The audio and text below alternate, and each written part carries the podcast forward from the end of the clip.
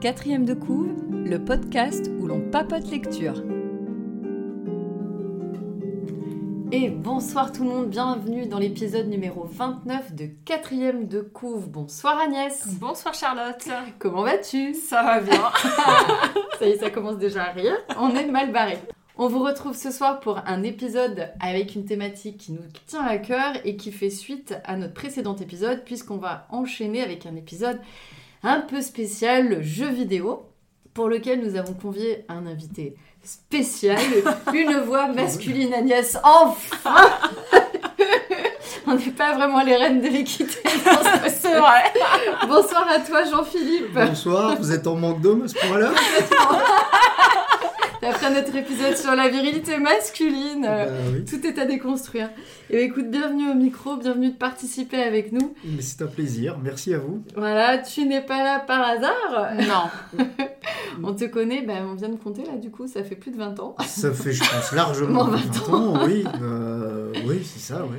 Et Ouais. euh, une fois de plus, le Bah, le Cosplay. cosplay. Cosplay, Voilà. euh, On s'est rencontré bien ce, Sous, cette, cette passion, ce... voilà, sous cette activité-là. Alors, moi, pour être tout à fait honnête, je suis pas vraiment cosplayer. Je l'ai été. Tu le l'as été quand Je même. l'ai été passé contraint, très. Jean-Philippe. On a C'est- photos. c'est- c'est- c'est- C'est mon épouse qui vous a rencontré en premier. Exactement. Et puis, par la force des choses, voilà. Mais ça Et fait, donc, oui, euh, ça fait longtemps, oui. Et donc, on fait des gros bisous à Coralie, du Voilà. coup. Voilà. Et si tu es là ce soir, c'est aussi parce que tu représentes pour moi le- un fan de jeux vidéo très Oula. particulier, puisque Oula. tu es un fan même d'histoire du jeu vidéo. Oui. Vraiment Oui. oui. Et euh, chers auditeurs, sachez que Jean-Philippe a un JP Land chez lui.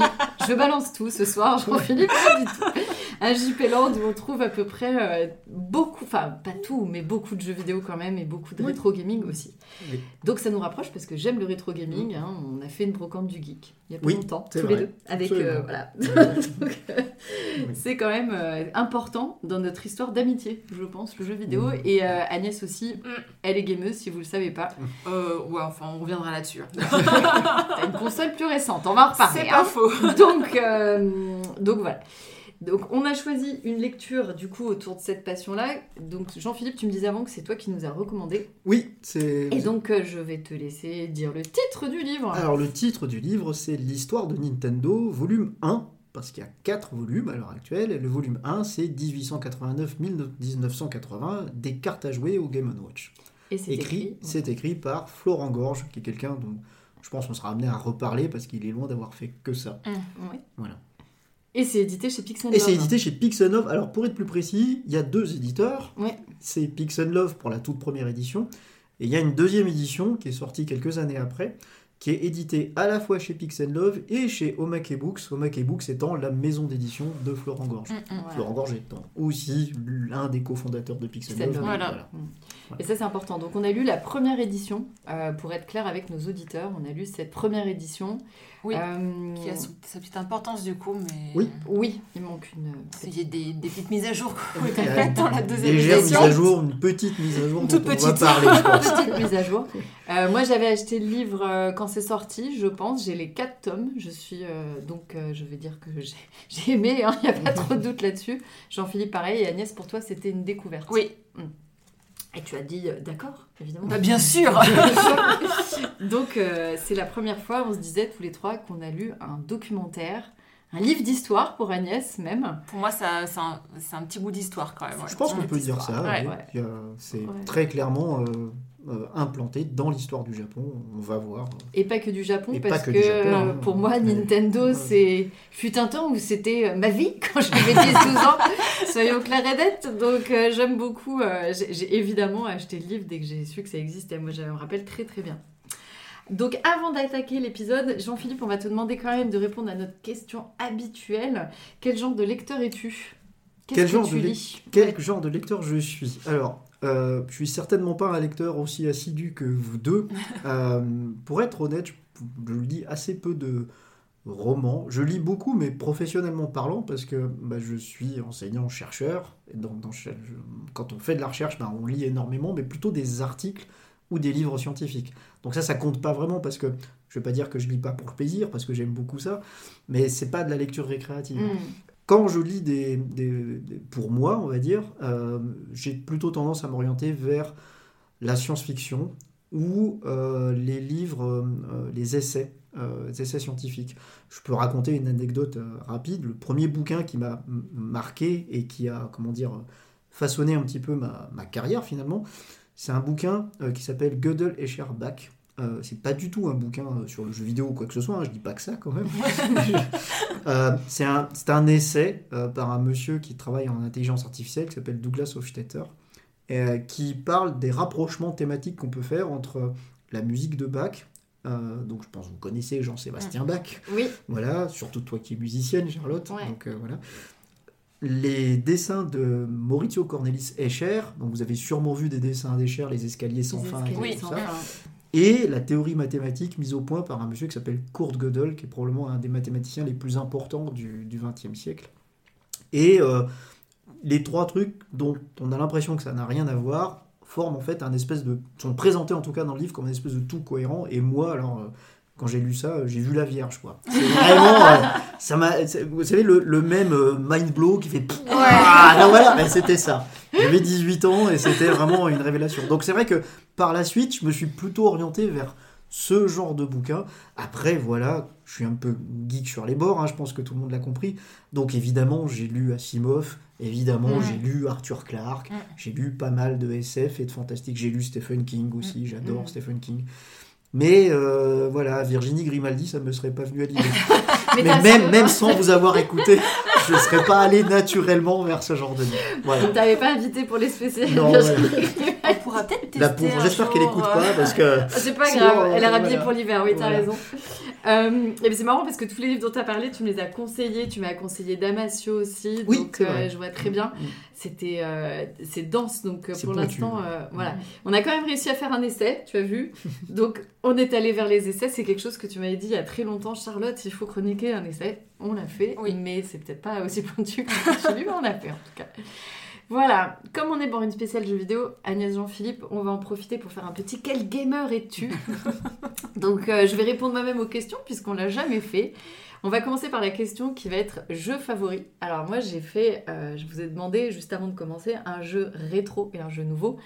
Vous pouvez ne donner qu'un des deux si vous voulez, parce que j'ai bien Mm. compris que Jean-Philippe, toi, tu euh, les jeux vidéo, il n'y a pas de comme du rétro, du nouveau. Moi, je vois ça un petit peu quand même comme deux générations avec l'arrivée d'Internet, en fait. Je vois quand même Ah. des manières de changer. J'en parle un petit peu dans la chronique magazine. Et c'est simple, moi, je n'ai pas de jeu récent favori, puisque je ne joue pas, je n'ai quasiment pas joué à l'ère Internet hors Animal Crossing.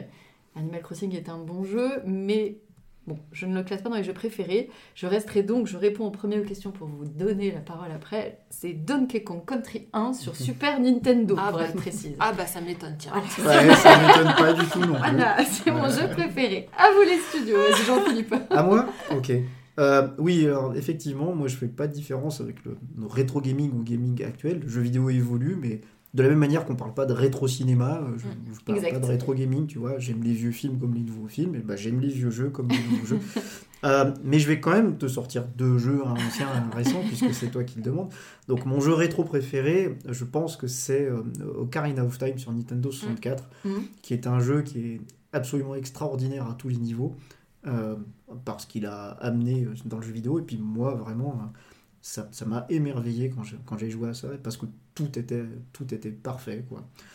Et mon jeu récent préféré, euh, c'est un truc qui a hanté mes nuits, euh, vraiment, euh, pendant des heures et des heures.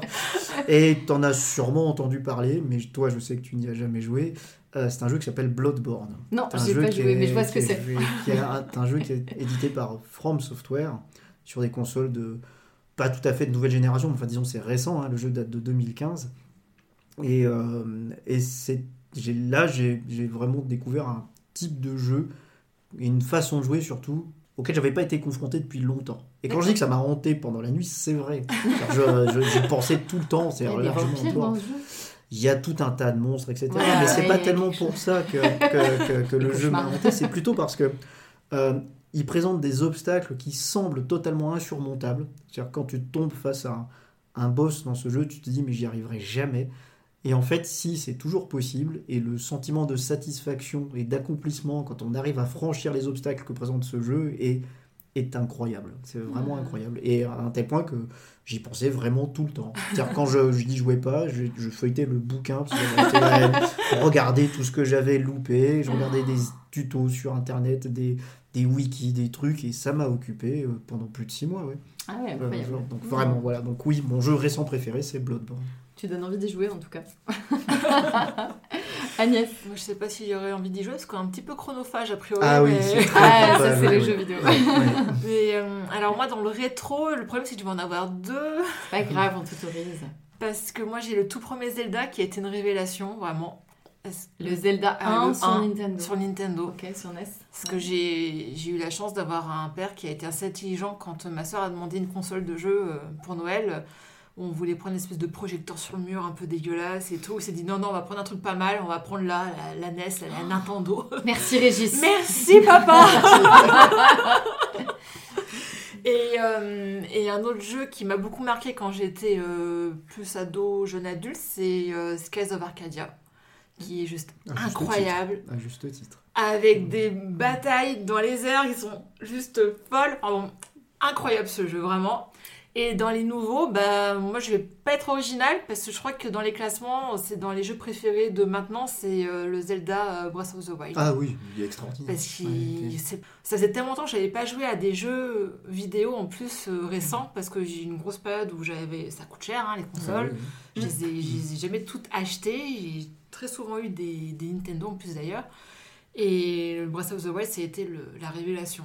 Et dans tout, hein, dans, dans l'atmosphère, surtout, je crois que c'est ça que j'ai préféré, c'est Mhm. l'atmosphère, le fait qu'il y ait très peu de musique. Et que, en fait, il y a des fois, je passais même. Je, je prenais le cheval, je me baladais, puis je, je- je regardais, j'écoutais. Je, voilà, c'est tout ce que je faisais. Je ne jouais pas, mais euh, je me baladais. Je pense qu'il est Voilà. pas loin dans mon classement. Oui. Ah, bah, de toute façon, Zelda, enfin moi le Zelda Ouais. Game Boy est pas dedans, mais Mm. c'est pareil, Zelda reste un de mes jeux préférés aussi. Ensuite, comme deuxième question, j'avais la console favorite parce que c'est pas forcément la console qui fait tourner votre jeu préféré. Pour moi, c'est pas le cas. Ma console Mm. préférée, c'est la Game Boy.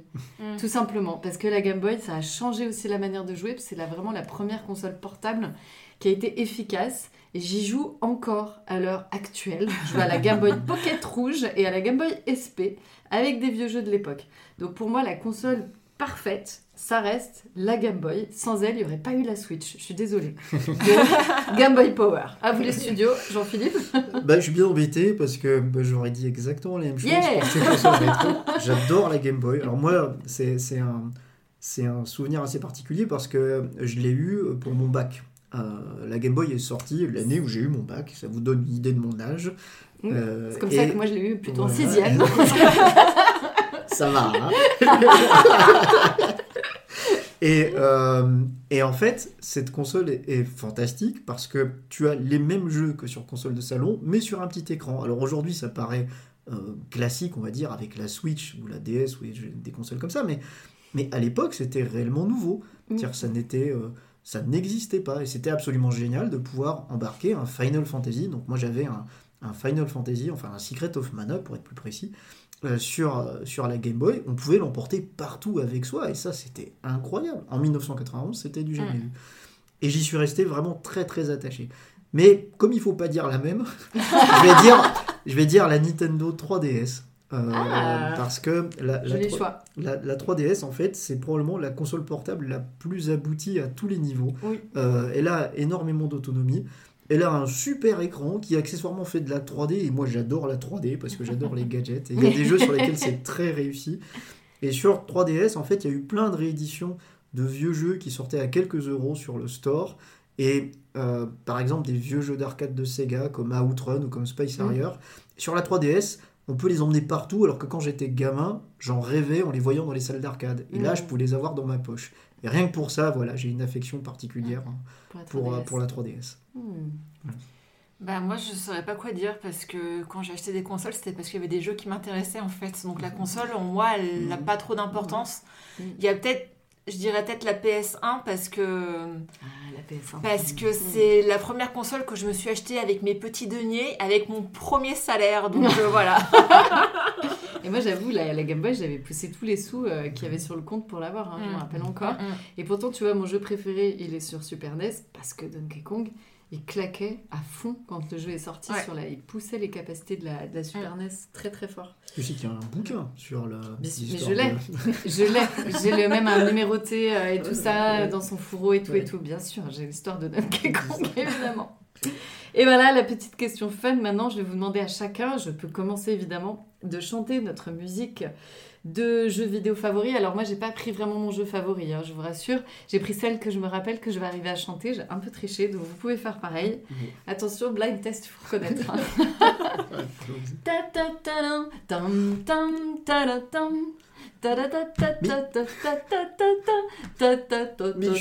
Tu m'as.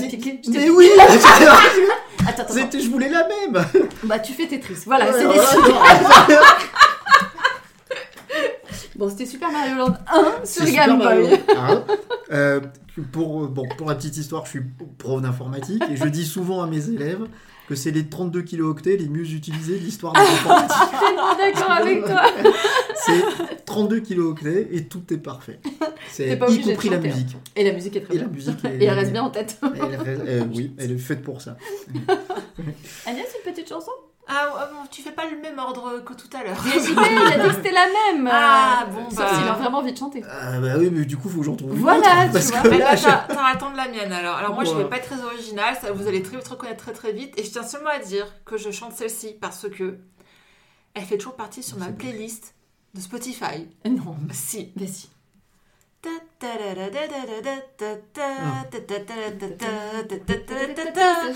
C'est plusieurs jeux. Parce que c'est le thème des chocobos. C'est le thème dans des chocobos dans tous les Final Fantasy. alors si j'avais si, si j'avais été plus loin, mais je ne le ferais pas, j'aurais pu aller jusqu'à la version du FF7 en fait. Voilà. D'accord. FF7. Alors, c'est quand même incroyable parce que le remplacement que j'avais trouvé, c'était. Ah, C'est encore Final Fantasy.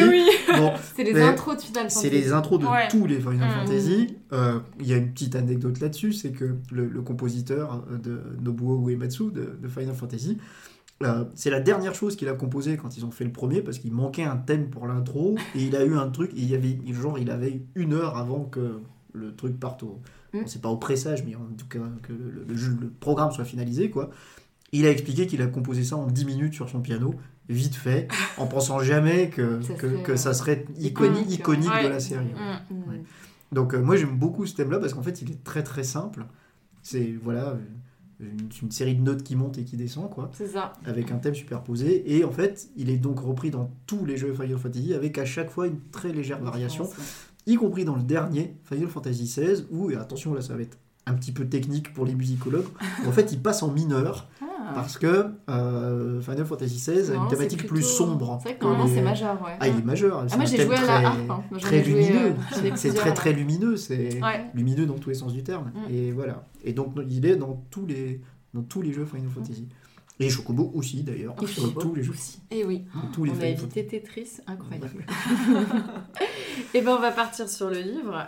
Alors, petite question, mais j'ai déjà la réponse. Est-ce Est-ce que... que... je fais le petit pointeur Oh, avant pardon, mais oui, mais oui, mais fais le point hauteur, vas-y. Alors, je pense que tu aurais bien plus d'infos que moi en plus euh, sur le- l'auteur. S'il faut, je compléterai. Ouais, parce Allez, que euh, parce qu'en fait sur internet on trouve pas grand chose Mhm. sur lui et je comprends pas pourquoi en fait. Moi je l'ai vu. Par Ben, contre, il y a ouais. des choses qui sont ressorties. Alors, Florent Gorge, il est né le 21 mars 79 et donc il y a très peu d'infos et il y a quand même une fiche très succincte sur No Life Wiki sur Mhm. lui. Mhm. Il a, il a aucune fiche sur Wikipédia, alors que moi je pensais quand même des auteurs avec des livres comme ça, il y serait, mais bon, apparemment il n'y est pas. Euh, Je vais t'expliquer pourquoi. D'accord. Et euh, alors clairement, je pense que c'est un geek. Hein, je j'ai pas trop de- d'erreurs en disant ça. Euh, mais c'est aussi un touche à tout, ce que j'ai vu Oui. qu'il faisait plein, plein de choses. C'est-à-dire que je il est traducteur-interprète Oui. et il est auteur, Mm. il est biographe. Oui. Et il, il a une chaîne YouTube. Oui. Il est gérant des éditions donc Omake Books qu'on a. éditeur, oui. Et il est Mm. cofondateur de Pix and Love. Il faisait partie de l'équipe du magazine Game Fan. Oui. À l'époque, Oui. il y a longtemps, donc début sur Retro Gaming. 2000, ouais, voilà. Et c'est une partie de l'équipe qui a confondé. Enfin, je crois qu'ils étaient Brooks, deux. ouais. Voilà, c'est Ouais, ça. tout à fait, oui. Donc il fait des apparitions diverses et variées sur la chaîne No Life, hein, d'où cette Faisait. fiche, euh, Faisait, faisait. no life, euh, voilà. C'est Feu No Life. Feu Noël. Life. Et en tout, il y a une quinzaine d'ouvrages quand même Oui. à son actif euh, qui parlent tous de pop culture, jeux vidéo, C'est etc. C'est ça. Et je me suis d'ailleurs noté pour plus tard l'anthologie du franc-poney. Oui, mais je, on doit le voir. D'accord. C'est- euh, euh, oui, bah écoute, assez bien fait le tour. Hein. Voilà. alors, je j'aurais pas dit grand chose Ouais. de plus. Bon, globalement, lui, quand il se, se présente, il dit qu'il est traducteur, interprète, journaliste et, on va dire, historien du jeu vidéo. Voilà. Mm. Euh, c'est l'essentiel de ses activités. Oui. Je pense que son, son gagne-pain, on va dire, c'est euh, son travail d'éditeur et de traducteur-interprète. Il a traduit pas mal de mangas, hein, Mm. Oui, notamment vu, ouais. les Mm. mangas Zelda, Mm. euh, c'est lui qui les a traduits. Euh, alors, l'anecdote rigolote maintenant, et ça tu veux pas le savoir, il y, y en a deux. Euh, la première, pourquoi il n'a pas de fiche Wikipédia? Il n'a pas de fiche Wikipédia parce qu'il a essayé de faire des contributions sur l'histoire de Nintendo sur la fiche Wikipédia, Mm, mm. et en fait on lui a refusé. C'est-à-dire que ça a été censuré. Pourquoi? Parce qu'il citait pas ses sources. Et donc il disait mais, le- mais les sources c'est moi. C'est-à-dire, C'est des recherches originales. Et il n'est pas arrivé à convaincre les Ah ouais. administrateurs de Wikipédia Ouais. Que bah, les informations, forcément, elles n'existent pas ailleurs puisque c'est lui qui les a Oh, trouvées. Et du coup, il est banni. Donc, il Oh fait- mince, ça me Et d'accord, ok. voilà. Oui, parce Donc, que euh, j'allais dire, maintenant qu'il a des livres, il peut citer ses livres en fait en Oui, référence, ça, mais, mais- du coup il est banni. Voilà, euh, alors. Il y a une histoire comme ça. En tout cas, c'est lui qui me l'avait raconté. Ouais, euh, ouais. Voilà, bon. et, euh, et- et le deuxième truc, c'est que dans ma, dans ma prime jeunesse, dans les années 90, euh, j'ai écrit, donc j'étais de, je suis, je suis né à Dijon, j'ai grandi à Dijon, et j'ai écrit dans un fanzine avec des copains qui s'appelait Tokidoki. Tokidoki, ça veut dire de temps en temps en japonais, Mm. parce qu'on sortait le magazine de temps en temps. et un des contributeurs tardifs de ce magazine, c'était Florent Gorge, parce qu'il se trouve qu'il est de Dijon aussi. Donc en fait, on- je l'ai jamais croisé à cette Ouais. époque-là, parce qu'en gros, lui, il est arrivé sur le fanzine quand moi je suis parti. Mais on a écrit dans le même fanzine, et puis on vient du. On a fréquenté les mêmes magasins de jeux vidéo à Dijon quand on était ados tous les deux. Et voilà, donc on a sûrement dû se croiser euh, Ouais. dans des. C'est euh, marrant, c'est marrant, ouais. jeux. Mm. Voilà. T'es tout petit. Voilà, voilà, le monde est petit, exactement. ouais. C'est chouette. Donc du coup, j'en reviens à ma question. Est-ce que ça vous a plu? J'imagine que c'est un grand oui autour de la table. Oui, Oui. ça m'a plu. Il n'y avait pas trop de problèmes. euh, Ouais.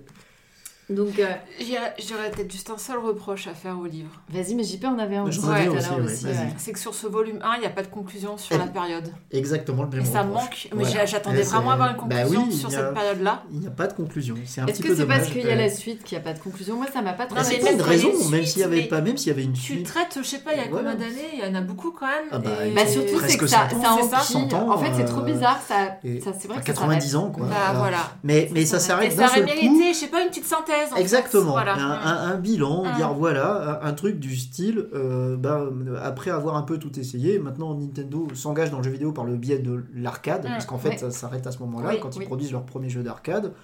Mais ça préfigure ce qui va venir après, c'est-à-dire que bah, la suite, euh, de toute façon, c'est c'est pas un spoiler. Alors, la suite est dans le, le tome 3 finalement, Bah oui, le tome que 2 c'est les Game Watch. Les Game Watch, ouais. Euh. Le tome de la suite, c'est que Nintendo va avoir l'idée de sortir une console de jeu à cartouches interchangeables parce qu'ils ont vu qu'aux États-Unis ça avait fonctionné avec Atari et qu'ils Ouais. se disent qu'il n'y a pas de raison qu'ils fassent pas la même chose chez eux. Cette console, c'est la Famicom qu'on Mm. connaît chez nous sous le nom de la NES.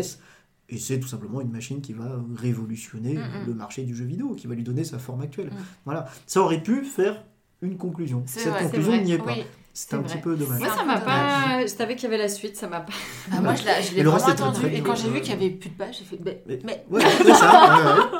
Non, mais même chose. Donc, si on résume, c'est la naissance de Nintendo. Est-ce que ça- elle vous a choqué la première date? Moi, je savais pas tout ça. hein. Ah, moi, Tout ce que j'ai lu, je ne le savais pas.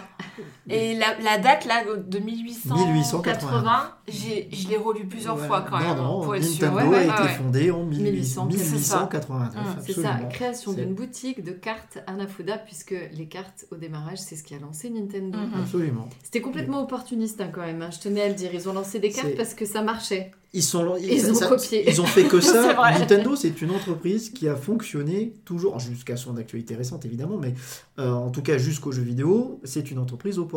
Oui, C'est-à-dire vrai. produisait ce qui marchait. Mhm. Alors là, si on resitue un petit peu le contexte, on est donc à la fin du 19e siècle, 1889. Le Mhm. Japon commence à s'ouvrir à l'Occident, les gens se lâchent un peu et jouent. Et donc euh, le jeu de cartes, les cartes que produisent Nintendo, c'est pas des cartes à jouer comme on connaît Mm. nous avec euh, pique, cœur, trèfle, machin. Euh, c'est des Hanafuda. Euh, donc c'est un jeu de cartes japonais qui consiste à assembler des motifs. Et alors j'y ai joué une fois, mais pour être honnête, je me rappelle plus exactement des, des règles. Mais c'est très populaire.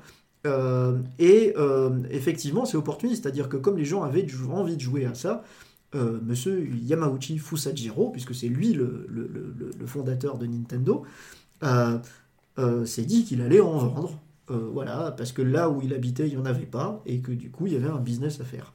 C'est donc complètement opportuniste, Mhm. et les circonstances s'y s'y prêtaient bien. Ah mais moi ça m'a c'est euh, fascinant hein. c'est vraiment fascinant ce livre parce que tu lis ça ça c'est lié à l'histoire du Japon évidemment puisqu'après on va avoir euh, la partie avec la Seconde Guerre mondiale. Voilà, euh, Mhm. c'est- Euh, donc dis- dis- disons que euh, le, le- le business marche bien, mais ça reste une grosse boutique locale. oui c'est ça. D'ailleurs, c'est juste une grosse boutique. Boutique. Oui. Il s'étend de plus en plus, notamment en, en- en passant par d'autres circuits de distribution auxquels euh, on- les, les- les- les- les autres fabricants de cartes n'avaient pas pensé, pour pouvoir vendre d'abord dans toute la région, puis dans tout Mhm. le Japon. Tout le Japon. Voilà. Et puis après, il produit d'autres types de, de De cartes, cartes, à jouer, ouais. euh, pas uniquement des- voilà. Ça, ça vient beaucoup plus tard, mais voilà. Euh, et euh, donc c'est une entreprise qui grossit. euh, le- le- alors, lentement, pas si lentement que ça, mais en tout cas sûrement, euh, d'une Mm. d'une main de fer, on va dire, euh, et qui est très liée au nom d'une famille, quoi, la, la famille, famille Yamauchi. Yamauchi. Ouais. Voilà, et c'est l'histoire, les, les 100 premières années de Nintendo Mm, mm. sont liées à l'histoire de la famille Yamauchi finalement. Et, et c'est vrai que le bouquin, on disait tout à l'heure, on cherchait de comment le qualifier, c'est pas une biographie, mais le nom Yamauchi revient quand même très très Ah oui. souvent. hein, Et puisque- puis surtout notre fameux euh, Hiroshi, Hiroshi Yamauchi. Yamauchi, voilà. C'est sûrement à lui qu'on va devoir le plus que Nintendo Voilà. on connaît actuellement quand même. Alors, Hiroshi Yamauchi, c'est donc le, le- le troisième dirigeant de Nintendo. Donc, le- le- l'entreprise a été fondée par son arrière-grand-père, Fusajiro Yamauchi. Il a dirigé l'entreprise jusque dans les années 20. Euh, il l'a légué, alors non pas à son fils, puisque euh, euh, Monsieur Yamauchi, euh, grand-père, enfin arrière-grand-père, n'avait pas de fils, il avait qu'une fille. Évidemment, la technique dans ce cas-là, pour que l'entreprise reste dans la famille, ça consiste à marier sa fille au meilleur employé de l'entreprise, ou en tout cas le plus compétent, de manière à ce que du mois. de manière à ce que l'entreprise reste dans le giron familial. Il faut savoir qu'au Japon, quand on épouse une fille unique, euh, en fait, le mari prend le nom de la femme et non pas l'inverse, de manière à ce que le nom de famille ne, ne- ne disparaisse pas. Et donc, du coup, euh, son, son, son, son, son gendre prend la tête de l'entreprise. C'est son gendre qui va lui donner le statut d'entreprise réellement, puisque, en fait, euh, on dit Mm. Nintendo a été fondé en 1889. Oui, mais l'entreprise Nintendo elle-même, c'est-à-dire la personne morale, Avec le le statut nom, social d'entreprise Mm. avec le nom Nintendo, 1933. n'existe que depuis 1933. Ouais, ouais. C'est-à-dire que l'entreprise elle-même a été fondée en 1933. Avant, c'était une grosse boutique. Quoi. Et euh, c'est lui qui va vraiment élargir le marché à tout le Japon. Il va faire comme son père, c'est-à-dire qu'il va tenter de, de- de donner l'entreprise, à léguer son entreprise. Il n'a il a pas de fils non plus, donc il marie sa fille au meilleur employé de Oh l'entreprise. là là, quelle technique Quelle technique, sauf que ça va pas se passer ça se exactement passe pas comme très il bien. l'avait- Ça se passe Et pas très bien. Ça très se passe bien. pas exactement comme il l'avait prévu, puisque au bout de quelques années, c'est vraiment pas, Pas pas- longtemps, pas longtemps, Non, je crois. ouais.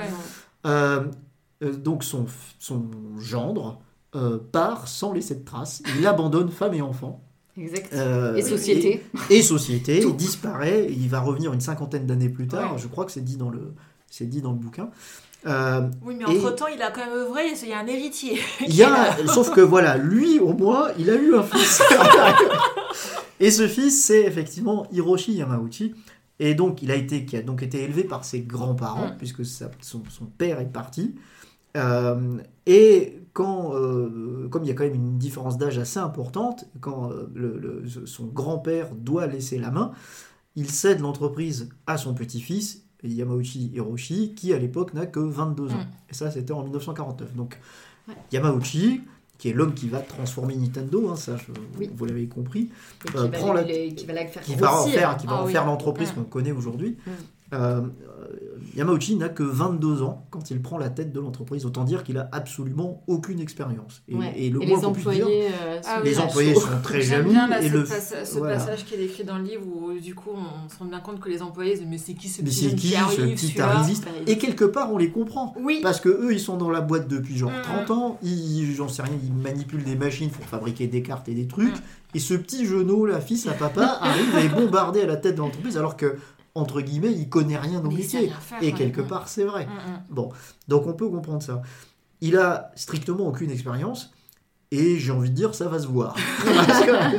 Mais il va pas faire que des décisions judicieuses. Mm. non, Non, la non. plupart sont judicieuses quand on y réfléchit. Mais il y a des trucs, effectivement. où, Bon, Bah, les sais choses, pas. on n'a pas trop compris. hein. Voilà pourquoi il a fait ça. Moi j'ai quand même noté, ils ont tout essayé tant que ça se vendait. hein. Ouais, C'est ça. exactement ça. C'est Alors, exactement ça. Quand- alors, c'est un petit peu dit dans le livre, mais c'est dit dans des- d'autres sources qu'on peut, qu'on peut citer. hein. Donc, euh, euh, ce qu'il faut savoir, ce qui est- ce qui n'est pas dit dans le livre, parce qu'en fait, euh, on l'a pas dit, mais le livre, la première édition date de 2008, Mm. euh, c'est que depuis, Hiroshi Yamauchi est décédé. Mm.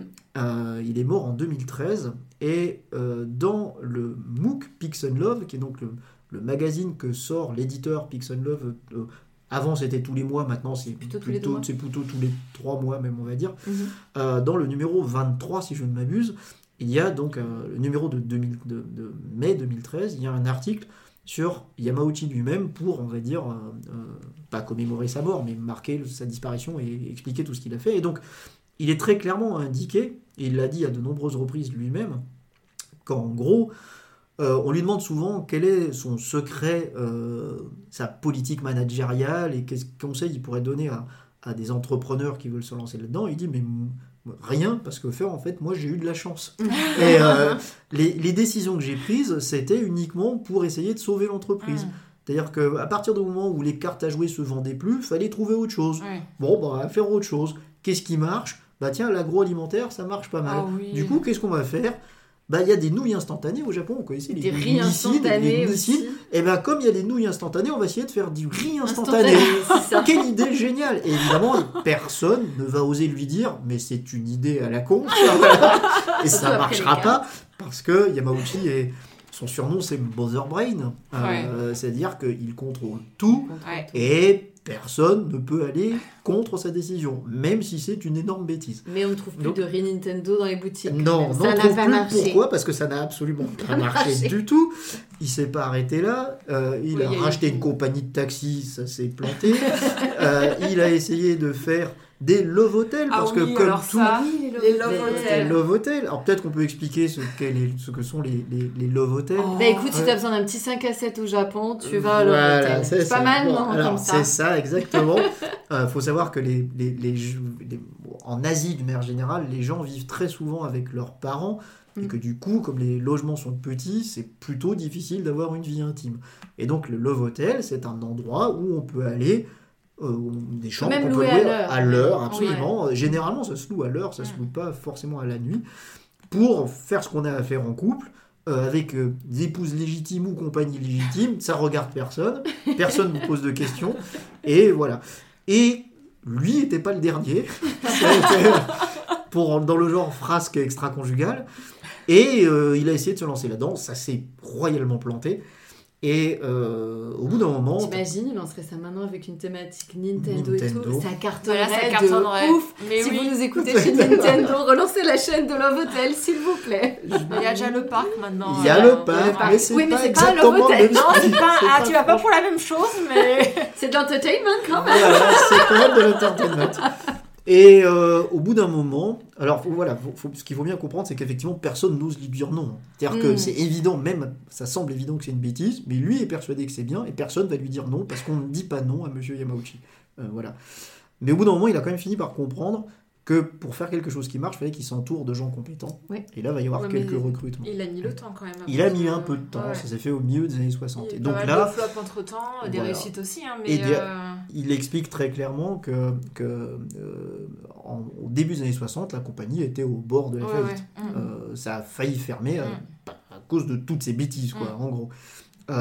Et que ça survivait uniquement grâce aux cartes à jouer, cartes à jouer. qui était le business qui, soi-disant, euh, on va dire, euh, était un peu déclinant. Alors qu'en fait, c'était pour ça. À l'heure actuelle, ce qu'on disait tout à l'heure, c'est que les cartes à jouer sont encore. Nintendo Oui. existe encore des cartes au Japon. Oui, hein. en- Mm. dans, dans le bouquin, donc, il explique qu'il a acheté un site à côté de Kyoto, le, le fameux site Doji, pour fabriquer plus de cartes. Et en Mm. fait, il faudrait vérifier, mais en tout cas, à l'époque de l'écriture du livre, ce site produisait toujours les Mm. cartes à jouer jouer. de, de Nintendo. Et on peut même en trouver encore. Alors, on pouvait, ça doit être un peu plus difficile aujourd'hui, mais dans le jeu DS, euh, euh, faites de la magie avec votre Nintendo DS, il y a un paquet de cartes à jouer qui est fourni avec le jeu. Et c'est un, un paquet de cartes à jouer Nintendo. Nintendo. Mm. Voilà. Donc on a même qui- certains qui sont arrivés euh, Jusqu'à nous. ouais. C'est dingue. Et puis du coup, on va dire qu'après, donc sous cette histoire qui est racontée, donc ça s'arrête en 1980. C'est un peu frustrant, hein, parce que du coup, là, on parle de jeux vidéo, puis il n'y a pas beaucoup de jeux vidéo finalement Oui. dans ce livre. Euh, on a droit à un catalogue. Oui, Voilà. alors, alors, faut, faut Ouais, c'est bien comprendre dans ce livre. ça, en fait. voilà. C'est un livre qui va être un catalogue justement de tout ce que Nintendo a pu faire jusqu'à l'arcade. jusqu'à l'arcade, voilà, c'est ça. Voilà. Alors, alors, en fait, l'histoire de Nintendo, euh, la compagnie elle-même, est coupée en deux. Il y a une Mm. première partie jusqu'au jusqu'au au début, de- début de la production des jouets.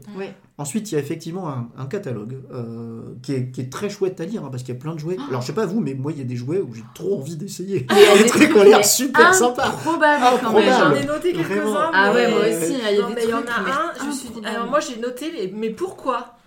C'est le hip flip, page Ouais. 82 si tu veux regarder. Alors, le page Le 82, if-flip, attends, on va regarder avec sérieusement. Jean-Philippe, on va se Point d'interrogation. Ah oui, d'accord. le Qu'est-ce que c'est que ça C'est un genre de hula hoop, mais pas vraiment. Non, mais dans comment l'autre sens, expliquer dans ça l'autre sens. Alors, un c'est un jeu- vertical. Voilà, c'est ça. Alors, c'est un. Alors, pour décrire aux, auditeurs, à l'audio, donc ça se joue à deux, avec un genre de dispositif que chaque participant s'accroche à la ceinture.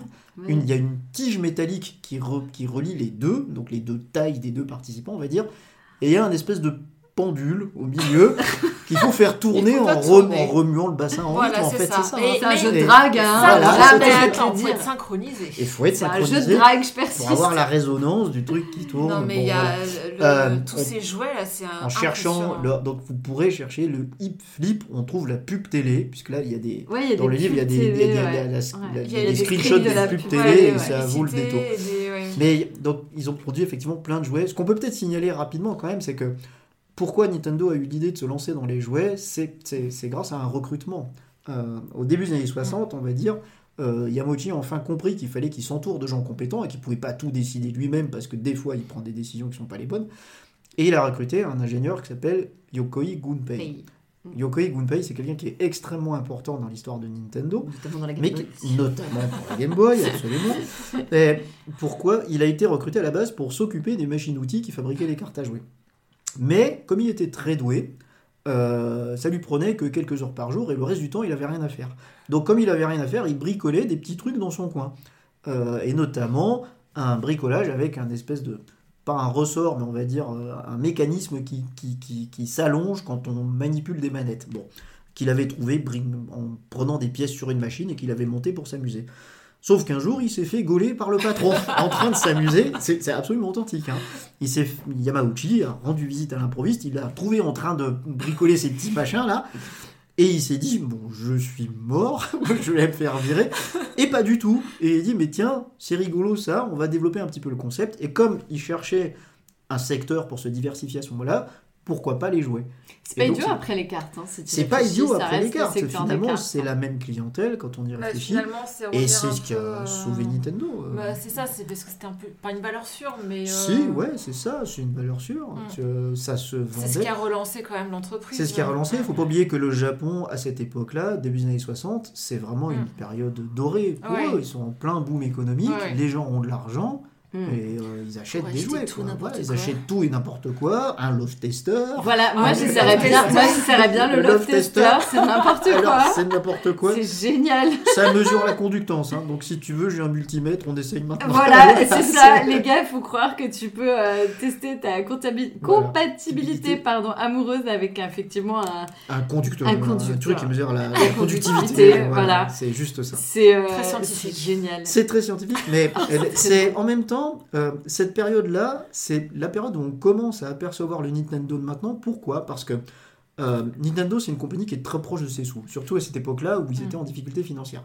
Et donc, il fallait que ça coûte pas cher. Il Ouais. fallait produire des jouets Mm. amusants, de qualité, mais pas chers. Mm. Et euh, Enfin, ils ont fait des poussettes pas chères et pourries, du coup. pas cher, pas cher et ça, parce qu'ils ont fait aussi des poussettes, on l'a Des pas dit, mais bon, voilà, des Des poussettes cannes. photocopieurs qui marchaient Et des photocopieurs qui marchaient, marcher. Oui, mais tu, tu achetais les papiers et tout, les, les- les Voilà. cartouches et machin. Et photocopieur. ça, il faut y repenser pour la suite, parce que c'est la philosophie de l'entreprise. Ouais.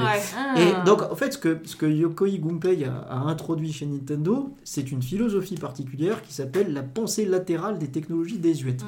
Alors, qu'est-ce que c'est la pensée Oula. latérale des technologies désuètes? Éclaire-nous, parce que alors là, il est trop tard pour que je Une sache. technologie désuète, c'est une technologie qui est largement éprouvée, euh, qui fonctionne, on le sait, et qui coûte pas cher.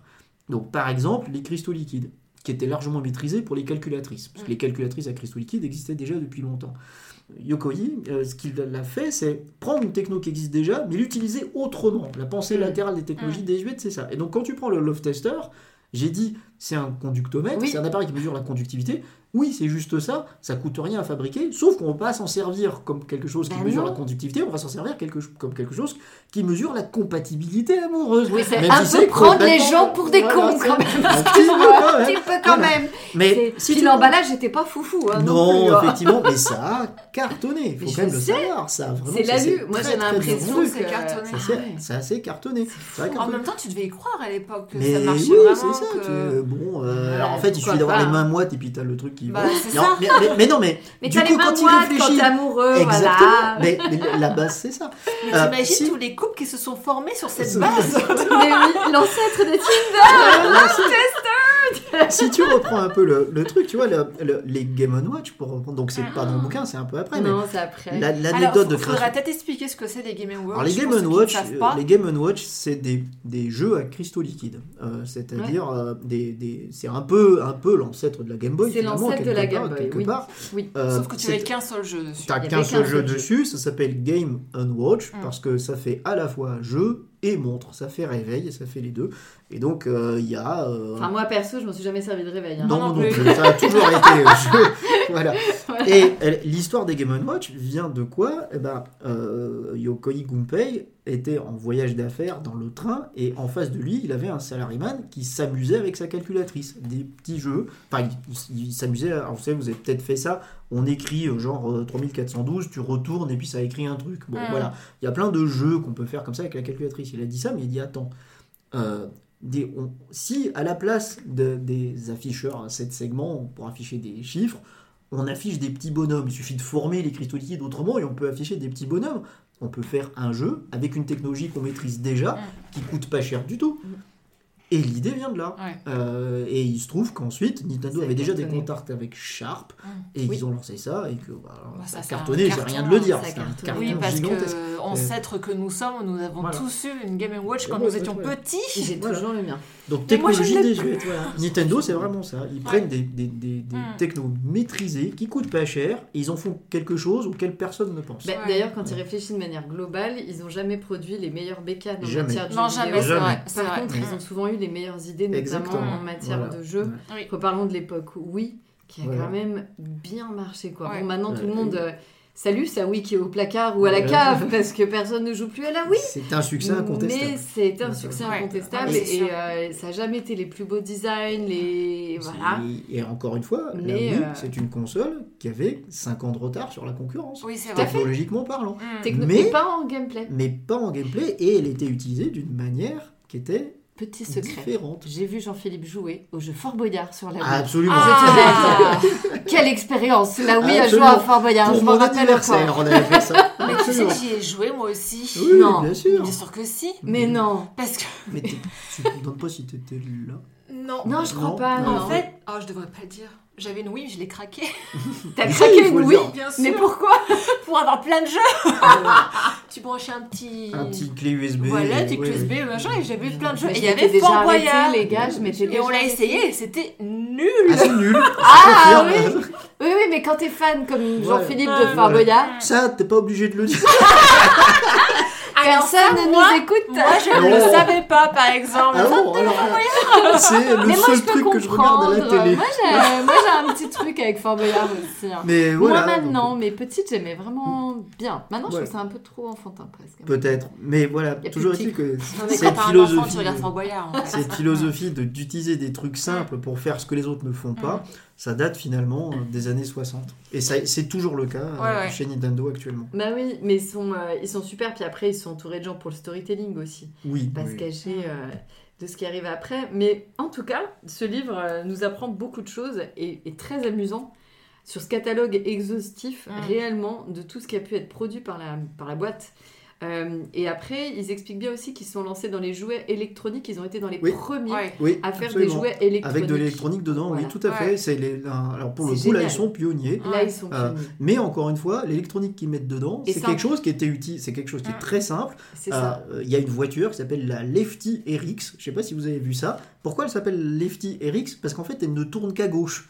Donc, bah oui, bah alors on se dit, mais comment tu peux faire une voiture radiocommandée si elle peut tourner qu'à gauche? Ben, c'est pas compliqué parce que si tu lâches le bouton, elle va tout droit. Si tu appuies sur le bouton, elle tourne. Et en fait, avec ça, si tu te débrouilles bien, tu peux la faire aller où tu veux. Donc, encore une fois, c'est une technologie désuète, un truc qui coûte pas Ouais. cher, mais c'est pas grave parce que tout le monde va Ouais. jouer avec et ça fonctionnera. Bah, il dirait, ouais, c'est la première fois au monde une voiture télécommandée est proposée à un prix raisonnable. Voilà. Alors ça, ça a toujours été aussi très important. Oui. euh, proposer des choses Pas cher. Ouais, ouais. Pas cher. Oui. Même Mais- si c'était pas forcément de la qualité sur certains Même si produits. c'était pas forcément de la qualité. Si c'était avec maintenant au marché noir, ça se revend un prix d'or. Mais oui. Ah, Bah, les sûr. collectionneurs, euh, ouais. Mais c'est euh, c'est c'est quelque chose qui est important. Mais d'un autre côté, c'est aussi, alors ça c'est un peu moins dit dans le bouquin, mais un peu plus quand on se renseigne un peu sur, euh, sur Yamauchi, euh, c'est produit pas cher, mais il faut pas perdre d'argent. Oui. C'est euh, Nintendo vend très rarement à perte. Mm. Si c'est produit pas cher, c'est parce que ça coûte pas cher, Mm. réellement. Mm. ouais. Après, ils vendent prix coûtant. euh, quoi. j'aime bien aussi quand il raconte l'histoire sur une des, con- une des premières consoles donc, où, où t'as qu'un seul jeu. Enfin, même s'ils disent qu'il y en a 100, c'est juste Oui, différents modes. Enfin voilà, ça mais c'est ouais. assez drôle. La. Color TV qu'ils ont Game. créé Color une Game. console qui était vraiment pas chère pour promouvoir celle qui était plus chère aussi. Exactement. Voilà. Donc il y a eu deux consoles, la, colo, euh, la, la Color TV. la, la- la télé, la Color TV, alors je vais y arriver, euh, Color TV Game 6 et. Color TV, Color Game 6 et Color Television Game 15 Ah oui. du coup. Star 15. Et alors donc la 6 est exprès pas pratique pour que les gens aient envie d'acheter la la, suivante. la 15, Voilà. absolument. qui était bien plus cher. Qui était bien Donc, plus oui, cher. oui. Euh, on dit obsolescence programmée et tout, mais effectivement, c'était des Ah techniques bah que Nintendo appliquait. On, a parlé tout à l'heure du, Hmm. du photocopieur, Oui. où très clairement, c'était ça. Il tombait en panne. Non, mais ils ont réussi à le vendre à tous les écoliers. tout Voilà, le-. Mais en Ouais. fait, c'était surtout, c'était pour racheter. En fait, ce qu'ils espéraient vendre, c'était voilà, le consommable, ouais, absolument. Voilà, moi, c'est. euh, en tout cas, c'est vraiment euh, plaisant de relire tout ça, de se replonger là-dedans. Moi, c'était toujours. euh, c'est des bouffées de Mm. nostalgie. Hein, c'est Ah des- oui. Voilà, c'est. euh, Bah, nostalgie, Nostalgie, oui, non, parce oui, que voilà. moi j'ai pas connu. Non, Mais moi non euh, plus, c'est des j'ai pas- euh, Non, mais ça à fait la Game Watch, dans, dans le euh, sens où ça raconte ce qui va Oui. arriver Il y a- après. il y a plus un ça. en fait. terme pour ça quand on est nostalgique d'une époque qu'on n'a pas connue. Mm. Ah. Euh, et il y a un peu de ça parce que ces jouets. vrai. Alors moi, c'est surtout, ça fait surtout avec les jouets, tu vois. Les, Mm. les jouets, je les trouve géniaux. Ouais. Et là, un espèce de sentiment nostalgique. Mais voilà, celui-là, il est sorti en 1968 et j'étais pas né, Ben non. même si je suis vieux. Bah Mais, et, et- et il n'empêche qu'il y a quand même quelque chose qui transparaît, un certain Ouais. charme, un peu nostalgique qui transparaît. Mm. C'est Et vrai. euh, ce bouquin vraiment est rempli de ça. Oui, les cartes C'est Disney exhaustif, aussi. voilà. c'est incroyable. Oui, oui. Quel Ah oui, alors il y a travail une de volonté, il y a une volonté Les photos sont oui. bonnes, l'exhaustif. Enfin, Il y a- vraiment, il y a, une c'est volonté d'exhaustivité. un peu oui. compact dans la mise en page. Mm. On va pas se cacher, le Oui. texte est un peu petit aussi. Beaucoup de. très bariolé quand même euh, Oui, en, oui. en fond. Euh, quand on le lit, mais par contre, on peut que saluer la- l'exhaustivité, Ah oui. la recherche Mm. qu'il y a eu sur ce livre-là pour, euh, pour donner le maximum C'est d'infos. fou. Mm. Et, euh, et C'est voilà. vrai que moi j'aurais jamais cru qu'il Et on est enfin d'accord sur euh, la- le, le terme Nintendo, sur ce qu'il veut dire. Ah, ah, alors, Ah, alors ça c'est. moi j'en suis restée à laisse le ciel en décider. hein. Oui, c'est ça. Voilà. Alors, alors, alors, euh, il n'y a pas de version officielle. Euh, Mm. C'est-à-dire que quand on demande à Nintendo, ils répondent de manière très vague et euh, pas claire. Bon, Euh, ce qu'il faut savoir, euh, c'est que donc euh, le, le milieu des, de Hanafuda du jeu était lié aussi un peu au, au jeu d'argent. Donc il y avait, il y a un côté un petit peu mafieux au début. Mm. Sans mafieux, j'exagère peut-être un peu, mais en tout cas un, milieu un peu crapoteux. Mm. Quoi. Bon. Euh, Et donc, quand il y a de l'argent en jeu, il y a tout de suite un, un- un- un certain enjeu, quoi. Un Mm. certain, on joue pas pour rien, quoi. Donc, du coup, euh, il y avait une, une citation que Fus- Fusajiro Yamauchi, donc le fondateur de Nintendo, aimait bien. C'est Les prochaines minutes de ta vie sont obscures, incertaines. Tout ce qui t'incombe en tant qu'homme, c'est de te consacrer pleinement au moment présent, à ton travail, et de laisser les dieux décider de ton sort. Mm. Or, quand on regarde les, les idéogrammes de Nintendo, c'est trois, trois idéogrammes, Nin c'est le guide, Ten c'est les cieux, les cieux ou les dieux, ça, Mm. ça dépend comme tu peux l'interpréter des, des deux manières, et Do c'est la voix, donc le kendo, judo, etc. Donc Nintendo c'est littéralement, enfin ça peut être interprété comme étant littéralement laisse les dieux décider de ta vie. Mm. Très clairement lié au jeu de hasard. Ouais. Mais ça, quand on dit ça maintenant, Nintendo aime pas beaucoup. Ah, Donc eux, ils trouvent d'autres trucs euh, un peu plus fous, etc. Mais il semblerait quand même bien que c'est ce que Ouais. signifie le mot euh, Nintendo. d'accord. ouais. Tout à fait. Eh ben, je trouve que c'est une belle conclusion sur le livre. Euh, Agnès, si tu as envie de lire la suite, n'hésite pas. Parce Oui. que j'ai. Oui. On enchaîne, tome 2, c'est les Game Watch. Tome Le 2, c'est les Game tome 3, Watch. c'est la Super NES. Non, NES. c'est la Famicom. Famicom. Alors, le tome 3 est intéressant Mm. parce que dans les Mm. tomes 1 et 2, ça parle essentiellement du Japon. Le tome 1, ça parle uniquement du Japon. Oui. Mm. Parce que Nintendo est, pendant ses 100 premières années, une, compagnie boîte, qui est euh, essentiellement ouais, japonaise, Japonaise. même si à partir des années 60, la branche américaine commence à, Mm. à arriver. Mais Oui, c'est pas c'est pas vraiment une multinationale. Euh, Mm. euh, à partir de la Famicom et donc du coup la NES, de la NES, NES. Nintendo s'internationalise, c'est-à-dire que la NES va être vendue partout dans Mais elle le n'a pas monde. la même tête, hein, la Elle n'a NES pas la même tête. euh, Elle Ouais, va ouais. être vendue d'abord aux États-Unis en 85, Mm. puis en France en 87. Et l'arrivée de la NES en France en 87 est vraiment une histoire en soi. C'est un truc assez rocambolesque, c'est assez fantastique à lire. Et ça, c'est raconté dans le tome 3. Donc l'intérêt du tome 3, c'est qu'il y a une partie qui se passe chez nous. Mm. Ah, avec, on va dire, la création de Nintendo France qui arrive pas tout de suite. D'abord, c'est Bandai qui a importé, etc. Et puis, il y a tout un tas de trucs sur euh, euh, la concurrence avec Sega, sur la manière dont Ouais, l'arrivée de ces oui, consoles-là était. euh, c'était vraiment les deux consoles. c'était les euh, deux rivaux, euh, voilà, euh, depuis toujours. Alors après, euh, rivalité, euh, euh, Florent Gorge dira, mais il n'y a jamais eu de rivalité parce qu'en fait, Nintendo a toujours écrasé Sega, ce qui est vrai Ouais. en termes de vente. euh, De toute façon, il n'y a qu'à voir comment ça s'est terminé. Voilà, Ah, j'ai envie de te dire. Hein, euh, mais, mais voilà, donc le tome 3 est vraiment super. Et le tome 4, C'est la Game la Game Boy. Et, il vaut, génial. et je dirais qu'il vaut vraiment le coup d'éclus. C'est probablement celui qui est le mieux écrit, je Il est pense. génial. D'accord. Parce que celui-là se lit vraiment comme un roman. Ah oui, Euh, d'accord. vraiment, euh, c'est c'est- c'est raconté de manière La création de la Game Boy est et surtout, le, donc, euh, le- les, les trois premiers sont basés essentiellement sur des, euh, des documents euh, d'autres sources qu'il est allé lire, alors que pour le, euh, le tome 4, c'est essentiellement des gens qu'il est allé interviewer, des gens qui sont toujours en vie, qui font partie des concepteurs Ouais. de la Game Boy. Qui ont sorti des documents de travail, Ouais. des documents d'archives, et donc là, c'est du travail d'investigation Mm. pur, on va Mm. dire, euh, Mm. directement à la source. Et c'est raconté de manière euh, chronologique par les gens qui l'ont conçu, et euh, j'ai pas le temps de m'étaler là, mais c'est incroyable. C'est D'accord. vraiment, c'est vraiment incroyable. Mm. Ah, moi, j'ai beaucoup aimé. Ouais, j'ai bien lire la suite, hein, du coup. En tout cas, on recommande aussi chaudement, même globalement, le- ce que fait euh, Pix and Love, parce qu'ils ont aussi euh, la Love, Bible ouais. du Game Boy, la Bible Voilà. NES. On peut aller plus loin.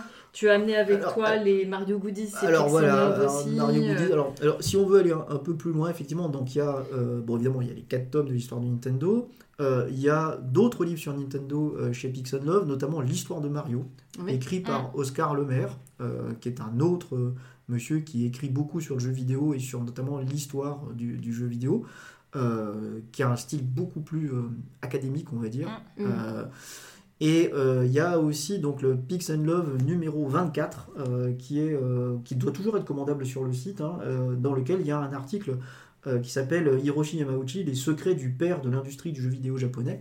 euh, qui est article qui est sorti à l'occasion donc de son décès puisque en fait euh, Hiroshi Yamauchi est mort et est mort en 2013 Euh, il y a un, un dernier truc à lire euh, alors c'est payant c'est dommage parce que c'est sur le net mais c'est payant euh, si vous vous intéressez à l'histoire de Nintendo, euh, c'est sur un site internet qui s'appelle Ludostri, qui est donc écrit par Oscar Lemaire, donc ce monsieur qui écrit beaucoup sur, euh, on va dire, l'actualité économique du jeu vidéo. Et il a écrit un article sur Nintendo, une- donc c'est une série d'articles, c'est-à-dire qu'en gros, si on les imprime, ça fait un bouquin, c'est vraiment très long, euh, qui explique en gros pourquoi Nintendo n'est pas une entreprise comme les autres. Mm. Et c'est vraiment là, vu d'un point de vue euh, gestion d'entreprise. Euh, Et, euh, et c'est c'est passionnant. C'est vraiment très très bien écrit aussi. Voilà, donc il y a largement de quoi investiguer. euh. Et c'est spécifiquement français, ça faut quand même le dire. On a une chance Oui. incroyable Oui, Ouais. euh, d'avoir une littérature abondante Ouais, sur le ouais. jeu vidéo Mm. parce que Je, sais pas s'il a pas été édité ailleurs. il a été traduit en Oui, japonais. voilà, c'est ça. Il Il a Ah été oui. traduit, en- c'est D'accord, ce qui est quand même un comble. L'histoire de Nintendo, le livre dont on parle aujourd'hui, Ouais. A été traduit en japonais parce que les japonais n'ont pas d'équivalent de ce C'est livre-là. incroyable. Donc c'est quand même assez incroyable. Ah oui, moi, Donc on a beaucoup de euh, chance à ce niveau-là, Ouais. Et Voilà. euh, je voulais juste dire aussi un dernier détail, parce que moi j'avais regardé si le livre était encore trouvable. Ne faites-vous pas avoir par Amazon. Le livre se trouve très facilement sur le site de Pix and Love à un prix tout à fait normal. Vous, vous pouvez aller soit sur le site de Pix and Love, soit sur le site d'Omak et Books, Oui. puisqu'en Voilà. fait le tome 1, comme on l'a dit, les- la deuxième édition est disponible chez deux éditeurs différents. Donc Voilà. vous faites pas avoir, les tomes sont trouvables à des prix euh, normaux. Voilà, c'est ça que je voulais dire, parce que j'ai vu des trucs fait. complètement aberrants. euh. Voilà. Moi, j'aimerais juste finir sur des petits, Oui. des petits détails. Qui, c'est vraiment des petits détails qui m'ont Vas-y, dis-nous, dis-nous. interpellée. Ah, vas-y. Euh, pourquoi cette obsession pour Napoléon sur les cartes Ah, pourquoi? Euh, Euh, Bah, bah, je... Non, mais d'une manière générale, les Japonais aiment beaucoup Napoléon. Je trouve ça dingue. c'est... La France. La France, Le Napoléon. framponnet, Oui, tout ce que tu veux. Marie-Antoinette, pourquoi pas Mais Napoléon. Je pense ah. que quand tu, penses, quand tu penses empereur, tu penses Napoléon. C'est vrai. Et euh, voilà, C'est la première mascotte de Nintendo. Faut C'est le dire, Ah, c'est absolument vrai. De, de Mario à... Après, ça a été Mickey, et après, c'était Mario. C'est ça, mais de Mario à Napoléon, il y a quand même un gouffre. hein. Euh, page 80, suis-je la seule à avoir vu euh, José Bové dans la publicité? Non, mais ça, c'est parce que t'as un truc sur José Beauvais. Alors, oui, effectivement. Alors, effectivement, j'avais pas remarqué ça. Mais, Il y euh, a quel pour voir ça? Cherche pas. Juste à côté du, du 10 billion, donc tu nous... Que tu as là, je- dont on a vous allez un- voir sur Instagram, un vous le exemplaire. verrez. Un exemplaire Ouais, euh, ouais, ici. ouais. Et qu'est-ce que j'avais noté donc? Ah oui, le, le- parce qu'ils ont repris des licences des jouets qui existaient aux États-Unis qu'ils ont euh, Importé au Japon. au. Et alors le Twister. Ah, oui, le euh, Twister, j'ai lu aussi. Parce que moi, quand j'étais petite, j'adorais jouer au Twister. Twister. C'était tellement Mais tu drôle. es française. Oui, oui, Voilà. parce que là-bas, ça, ça Ça s'est fait- appelé la boîte à érotisme. Ben oui, ça, Ça n'a pas marché. ça a fait un bide au Japon. C'est dingue, Parce- ça fait un mais les bide. Japonais ne se Je touchent pas. comprends, bah, bien sûr. voilà. Mais quand j'ai vu le Regarde, il n'y a qu'à voir la natalité du Japon, ils se touchent pas, c'est pour des Japonais. Je vois, je vois très mal effectivement des Japonais jouer au Mais Twister, donc, euh, mais ça m'a beaucoup Ça fait n'a rire. pas marché du tout. Ça m'a beaucoup fait rire. Et euh, la dernière chose qui m'a interpellée, c'est quand ils ont. Nintendo n'a pas été les seuls à copier Space Invader. Oui, Et à ce moment-là, il dit quand même. Alors attends, c'est page 172. À un moment, il déclare. Concernant cette affaire avec Taito, donc avec le, le créateur de Space créateur de Invaders, Space oui. Invader, je pense que dans le domaine des loisirs, il n'est pas sain de laisser aux éditeurs l'exclusivité d'exploitation de nouveaux concepts de jeux. Ouais, ouais, ouais. Lila. Alors là, je veux dire, c'est quand même un peu l'hôpital qui se fout de la charité. C'était en 79, on en Voilà. parle maintenant. Quelle mauvaise foi. Donc, euh, dans, dans l'article sur Yamauchi est dans Pix and Love, ils expliquent qu'il change tout le temps d'avis. Ouais. Parce que là, c'est lui qui dit ça. hein. Oui. Euh, alors là, donc, euh, alors, alors ça- son postulat, en fait, c'est simple. C'est, mais attends, euh, quel mal à ce que les autres reprennent quelque chose qui est bien? Parce que de toute façon, ils peuvent que l'améliorer. Ça le rend plus disponible. Voilà. Quand plus tard, ils vont sortir des licences genre Mario et Zelda, des toutes petites licences, que dès qu'il y a le moindre fan game qui sort sur Internet, il y a l'armée d'avocats qui débarque pour faire dégager le truc Non, tout de suite. Ils ont très clairement changé d'avis à ce niveau-là. Ah, je crois. Mais, euh, mais, mais voilà. Mais dans le contexte, euh, ce qu'il faut savoir, c'est que à la fin des années 70, jeux vidéo au Japon, c'est Space Invaders. Mm. D'ailleurs, les salles d'arcade s'appellent des Invader Center. Mm. Donc euh, voilà. Euh, Non, un et carton. donc, euh, Mm. ah, c'était un carton monumental. Et, et du coup, bah, tout le monde l'a repris, mais ils n'étaient pas les seuls. Non, c'était pas les Tout le seuls. monde avait euh, fait ont... sa copie de Space et Invaders. D'ailleurs, ils avaient... il y a eu un procès et euh, Oui, le, oui. le créateur de Space Invader l'a perdu parce que je sais plus d'ailleurs pourquoi il s'est expliqué. Mais Bah, c'était pas les mêmes conditions à l'époque. voilà, il y avait peut-être pas les mêmes lois, c'était Voilà. des jouets un peu nouveaux aussi, donc je pense qu'il n'y avait peut-être pas forcément un cadre à l'époque. euh. Mais ce qu'il faut savoir, quand même, histoire de boucler le truc, c'est que Florent Gorge a écrit la biographie du créateur de Space Invaders. Ah, Disponible chez euh, Omake Books. d'accord. Et c'est Incroyable. vachement bien. Cool, ça donne envie d'aller lire ça. Ouais, aussi. bon, bah voilà. Et ben merci pour cette lecture, Ouais. Jean-Philippe. Mais Euh, chouette. je vous en prie. Voilà, j'espère auditoris que nous vous aurons donné envie de découvrir ce livre si vous ne l'avez pas déjà fait. Euh, et puis à, à la prochaine pour le tome 2 en tout cas. Avec plaisir. Quand vous voulez. Donc on va passer à la revue de presse. Ah.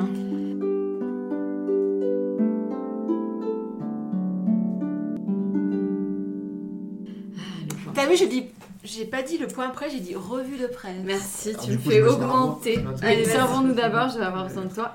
Agnès JP, il est un temps que les moins de 20 ans ne peuvent pas connaître. Celui où Internet n'existait pas dans les foyers, celui où pour avoir une démo de jeu vidéo, il fallait acheter un magazine avec un CD de démo. Eh oui. Celui où pour avoir une Solus, quand ça faisait 10 jours que tu ne savais pas Mm. comment terminer ce satané niveau de Super Mario World, tu pouvais téléphoner à SOS Solus. C'est vrai. Vous avez appelé Euh, euh, euh, SOS Nintendo? Bah non, parce que moi j'avais une Sega. Mais... Ouais, voilà, et non plus, toi Moi, j'ai pas appelé parce que ça coûtait des cher. Voilà, on est d'accord. Merci papa et maman. Quand la Game Boy sauvait tes trajets en voiture tant qu'il y avait des piles dedans. Bref, un autre temps.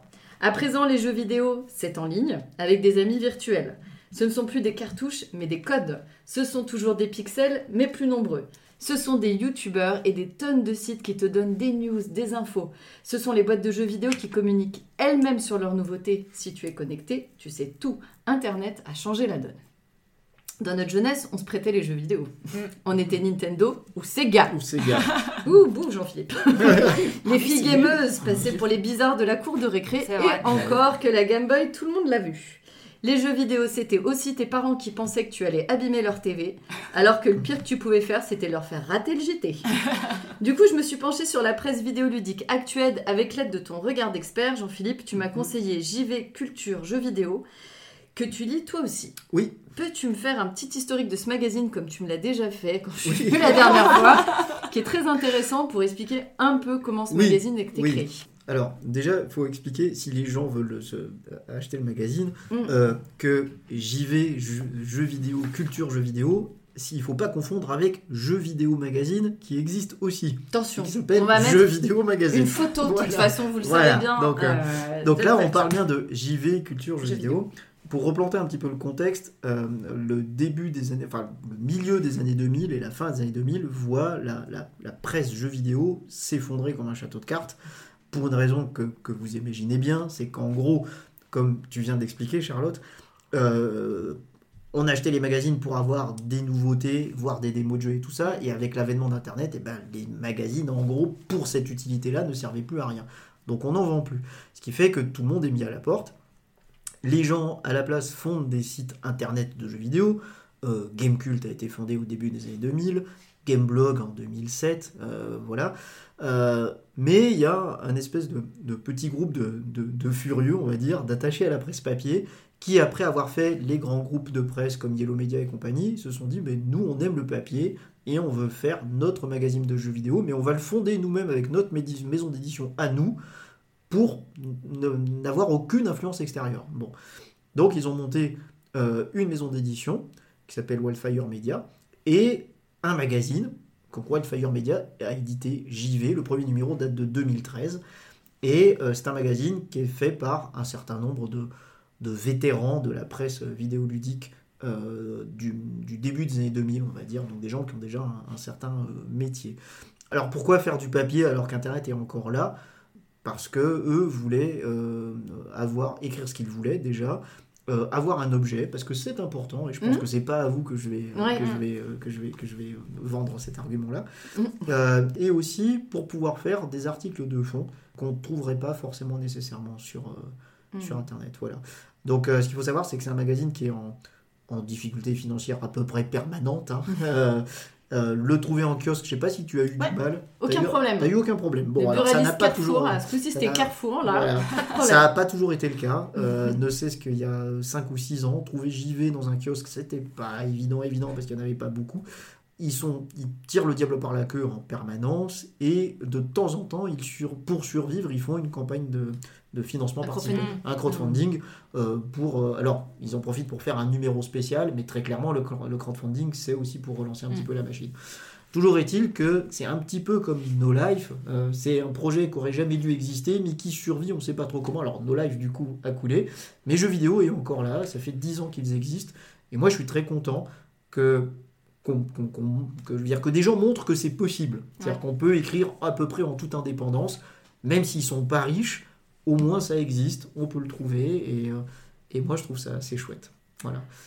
Alors, du coup, le magazine, je pense, sort tous les mois. Là, j'ai un numéro qui Oui. dure été. Donc, un- pour le mois d'été, c'est les deux mois, je pense. Oui, et il y a un mois qui saute dans l'année aussi, c'est-à-dire ils sortent 10 numéros par an. D'accord. Et pas 11, pour, pour- encore une fois, pour des raisons financières. Financières. Parce qu'en fait, il- ça coûte trop cher. Le magazine coûte 7,50€, ce qui les vaut largement, car il n'y a pas de pub, et il n'y a pas de pub, on l'a C'est bien ça. dit, puisqu'ils sont autofinancés. Mm. La couverture, c'est un jeu qui s'appelle Jusant, un Mm. jeu qui a l'air sublime où il faut grimper une tour. C'est beau et l'équipe crie son amour au jeu dans un interview passionnant où l'on apprend que les deux créateurs du jeu se sont quand même mis à l'escalade Oui. pour le faire. Méthode Actor Studio. Là j'étais. Un jeu français. Tout à fait. C'est- Ça a l'air super chou. Oui. Vraiment, euh, ça a l'air vraiment pas mal.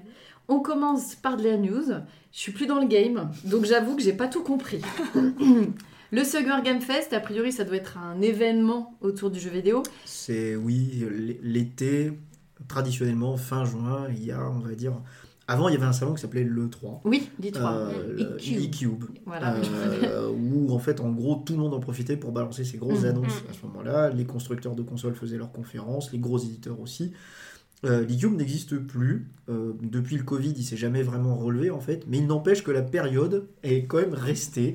Et c'est quand même reste resté, voilà. euh, donc D'où euh, le Summer Game Fest. voilà, voilà. Summer Game Fest, en fait, c'est un événement qui est organisé par, par une association et par un, un monsieur qui s'appelle Jeff Keighley, euh, qui, euh, on va dire, orchestre toutes ces annonces-là. Voilà. Mm. Euh, C'est un gros déballage promotionnel, il faut quand même être clair. Mais voilà, toutes les grosses annonces sont balancées à ce moment-là. Donc c'est normal que pour Que le numéro d'été, euh, pour le numéro de juillet-août, vu que ça s'est passé en juin, il y a ça, c'est un peu le passage obligé. Donc le Summer Game Fest est reviewé par le menu, c'est bien fait, ça donne envie de jouer et le ton est objectif. On passe ensuite aux interviews et articles de fond, c'est très bien écrit. J'ai découvert que nous avions une branche e-sport aux Jeux Olympiques, Oui. mais que c'est pas toujours Byzance, hein, c'est l'olympisme vidéoludique. Et si, si, ça triche, on se drogue pas, mais ça triche, ai à le dire. Ça triche. Ça triche. Ouais. La suite, ce sont les critiques des jeux. Il y a un bel article sur Zelda. Agnès, le magazine est pour toi car Jean-Philippe l'a déjà. Ça te donne ou pas envie de jouer au jeu Et idem, les avis sont objectifs. Merci toujours pour l'absence de pub, mais tu l'as expliqué au début, maintenant je comprends mieux. J'ai découvert avec joie qu'il existait un jeu sur la Dordogne. Cette oui, belle absolument. région de France Il le qualifie de Jean-Pierre Pernaut Simulator. C'est ça, ouais. Ça ne me convaincra pas d'acheter une Switch pour autant. Suit une sélection de jeux pour mobile. Les bougres, ils vont presque me convaincre de m'y mettre alors que je refuse de jouer sur mon téléphone. J'y passe déjà bien assez de temps sur Instagram. Enfin, la partie nostalgie, le rétro gaming. Mm. C'est de l'histoire des jeux vidéo qu'on nous propose. Ça fonctionne toujours, c'est pointu. Ça ne te sort pas de jeu très connu dont on a entendu parler 50 fois, c'est très bien. Je ne vais pas tout décrire, mais on en a pour nos sous. À noter en fin de magazine plusieurs pages consacrées au cinéma et aux plateformes de streaming. J'en ai presque été étonnée. Vraiment. C'est Oui. très surprenant pour Mm. moi. C'est un bon magazine qui arrive à mixer gaming et rétro gaming. Les news sont intéressantes car les journalistes ont un vrai point de vue. La mise en page est sobre, c'est clair, ça se lit tout seul. Je vais bien sûr regretter l'absence de courrier des lecteurs et d'un horoscope. Imaginez, Capricorne, pensez à faire des pauses régulières dans votre partie de Tetris. Rien ne sert de s'entêter à avoir la fusée.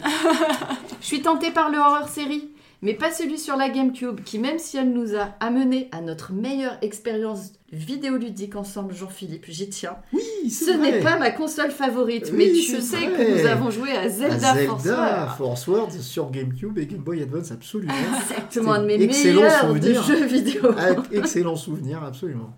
Les jeux vidéo sont souvent critiqués, trop enfantins, trop isolants. La preuve ce soir que la vérité est tout autre. Les jeux vidéo, c'est de l'histoire, ça rassemble et ça rend créatif. Merci pour ce conseil magazine, Jean-Philippe. Je t'en prie. Euh, je voudrais quand même apporter une correction. Il y a un courrier des lecteurs. Ah, il est là. Je l'avais pas vu. Attends, attends, c'est normal. Il y a écrit 37, Bah 15, oui, c'est le courrier des lecteurs. Je ne l'ai pas vu. Eh tu ben sais quoi Et euh, alors généralement c'est des Attends, messages. c'est très drôle. hein. Qu'est-ce oui. que vous aimez dans la vie mais ne supportez pas dans un jeu vidéo? Devoir boire et manger. Bah tiens, le mec Voilà. aime pas les Sims quoi. c'est drôle, c'est drôle. Alors ce que je voulais dire justement Ah oui, par c'était au début. Le courrier des Oui, lecteurs n'est jamais au début dans un magazine. C'est faux. Peut-être pas. Ça non, je sais en pas. plus, alors en fait, a priori, je pense que c'est des trucs qu'ils récupèrent sur euh, Twitter. Oui, oui, oui, bien sûr. Bah, on va pas leur envoyer une lettre, je veux dire. Tout à fait. voilà. Mais Ah, alors, non, bien, euh, mais euh, mais ce qui, alors, alors, je- je- plusieurs trucs euh, sur JV. Bon, moi, c'est un magazine que j'aime énormément pour pour plusieurs raisons. Tout ce que tu as dit est absolument vrai, c'est-à-dire que c'est très juste, très pointu, mais accessible. Ouais, Euh, c'est parfaitement, c'est pas J'ai réussi à le lire. C'est hein. absolument pas élitiste. C'est peu vraiment paumé pas au du niveau tout, des euh, news, mais après ça allait. Oui, mais ça c'est normal. C'est-à-dire quand tu, euh, voilà. Mais, mais, mais les articles en eux-mêmes ne sont absolument pas élitistes. C'est complètement lisible par vraiment n'importe qui à partir du moment où le sujet t'intéresse. Mm.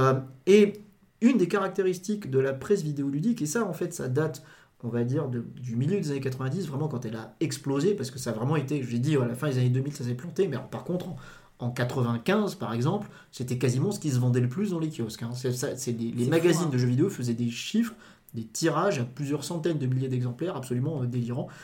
Et en fait, je pense que c'est en partie dû au fait que les, les rédacteurs étaient très très proches de leur lectorat. Euh, dans JV, moi ce qui me plaît, c'est que au début, donc en dessous du courrier des lecteurs, il y a les rédacteurs qui sont identifiés avec un petit portrait et une petite, un espèce de mini édito, on va dire, c'est pas vraiment un édito, mais une bafouille du mois, quoi. Ouais. Et du coup, ça permet de cerner la personnalité de chacun et de dire tiens, lui, généralement, je suis plutôt d'accord avec lui. Et quand on lit les articles et les tests, du coup, ça aide bien parce que euh, il y a une personnalité. Mm. Euh, tu vois, à la limite, il y a un truc sur lequel euh, je, je, je- je suis euh, peut-être pas tout à fait d'accord, c'est que finalement, un test de vidéo, ça peut pas être objectif. C'est forcément subjectif. Et moi, que c'est ça qui me plaît. Bah, est- chacun de nous n'aime pas forcément Voilà. tous le même gameplay Voilà, ou les mêmes jeux. C'est subjectif et Ouais, c'est même important que ce soit subjectif. Par- la qualité indispensable d'un journaliste, jeu vidéo comme autre, c'est un journaliste critique, j'entends, quelqu'un qui va formuler une critique, c'est qu'il il est capable de dire j'ai aimé et il est capable de dire pourquoi. Ouais. Mais c'est quand même lui qui a aimé, c'est-à-dire qu'il est Mm. tout à fait possible qu'à quelqu'un d'autre ça lui plaise pas. Et ça, les gens de JV savent vraiment très très bien le faire. Et le dernier truc, alors tu, tu l'as pas relevé, mais c'est qu'il y a beaucoup d'humour. Il y a- C'est très très drôle. Ah, ça m'a pas trans. Je vais donner un exemple. Dans le numéro, donc le, le numéro d'avance, ça c'est le numéro 100. hein. Le Ouais, numéro parce que ça m'a numéro- pas sauté aux yeux. Hein. Le numéro 100, bah regarde les petits portraits au début, tu vas voir. Ouais, si je les ai lus, les portraits. ouais, Ouais, ouais, ouais. ouais, je les ai lus, les portraits. Et euh, dans le numéro 100, il y a une anecdote par numéro. Donc, euh, ils ont fait une anecdote par numéro, du numéro 1 au numéro 100.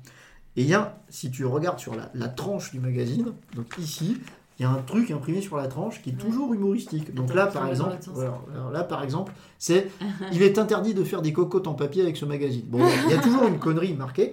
Et il y avait un magazine spécial, un, un numéro spécial super-héros. Alors je me rappelle plus quel numéro c'était, mais euh, et sur la tranche, ils avaient mis nananananananana pour faire Batman. Nananananana. Ils avaient écrit nanananananana sur la tranche, sur, sur toute la tranche. Et en fait, ils expliquent qu'ils ont reçu un coup de fil de l'imprimeur qui a cru que c'était une erreur. Et là, j'avoue que voilà, c'est cool, voilà.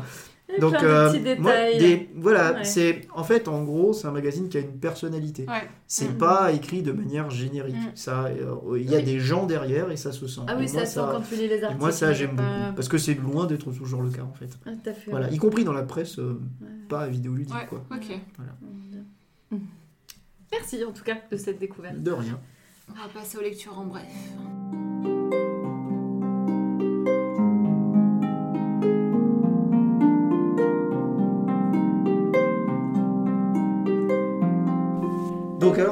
C'est un- alors c'est pas vraiment un c'est un livre, l'objet C'est ce que j'allais te dire, c'est un livre a priori. C'est un pavé.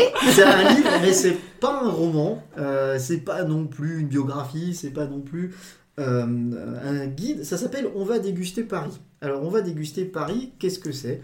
Euh, C'est un bouquin écrit par, euh, comme l'indique la couverture, François-Régis Gaudry et ses amis. Alors, je sais pas si vous écoutez France Inter, mais sur France Inter, il y a une émission qui s'appelle On va déguster, Mm. Qui passe le dimanche à 11h ou midi, quelque chose comme ça.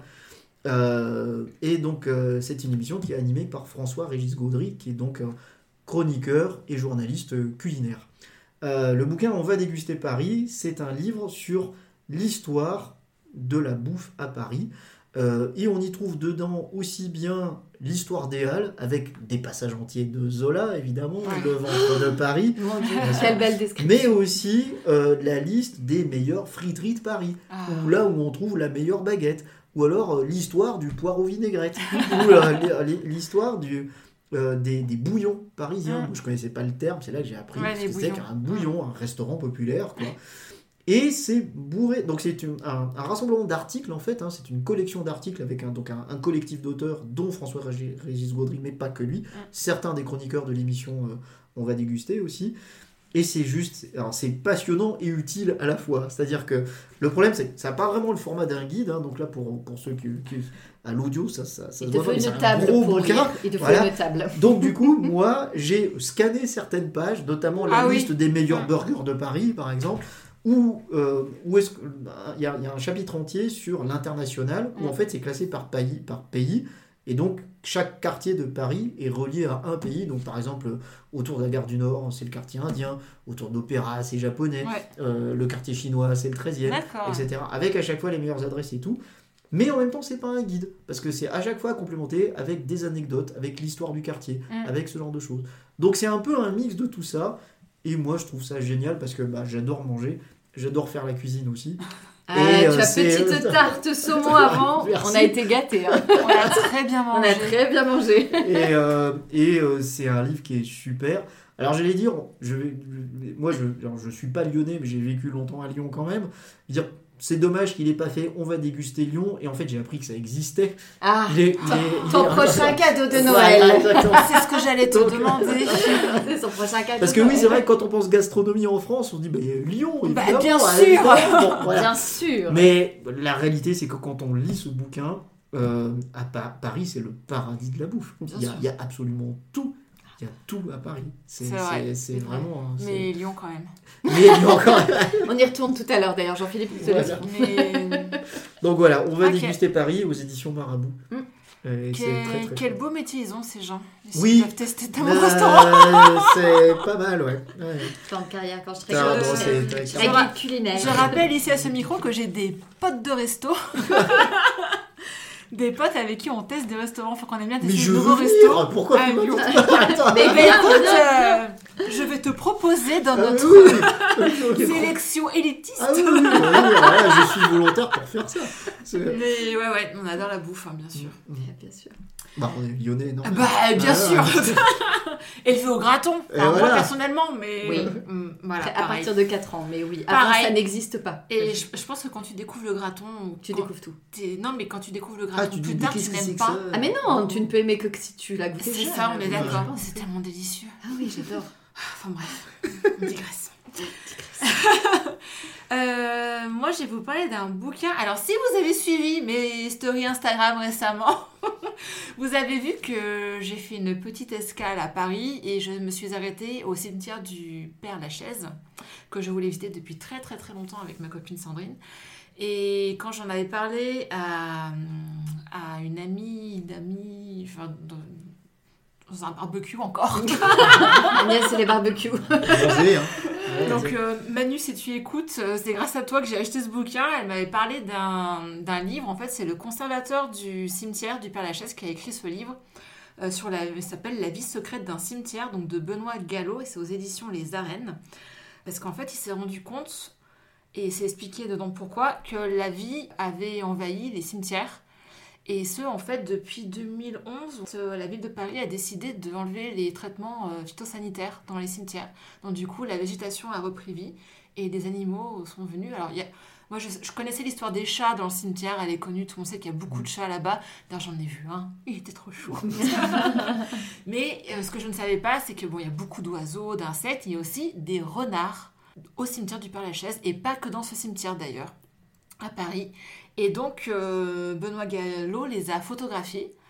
Euh, et en fait, ce livre, alors moi je pensais au début que ça serait un livre sur des photos, mais en fait pas du tout. Il y, en a, il y en a des photos, mais pas tant que ça.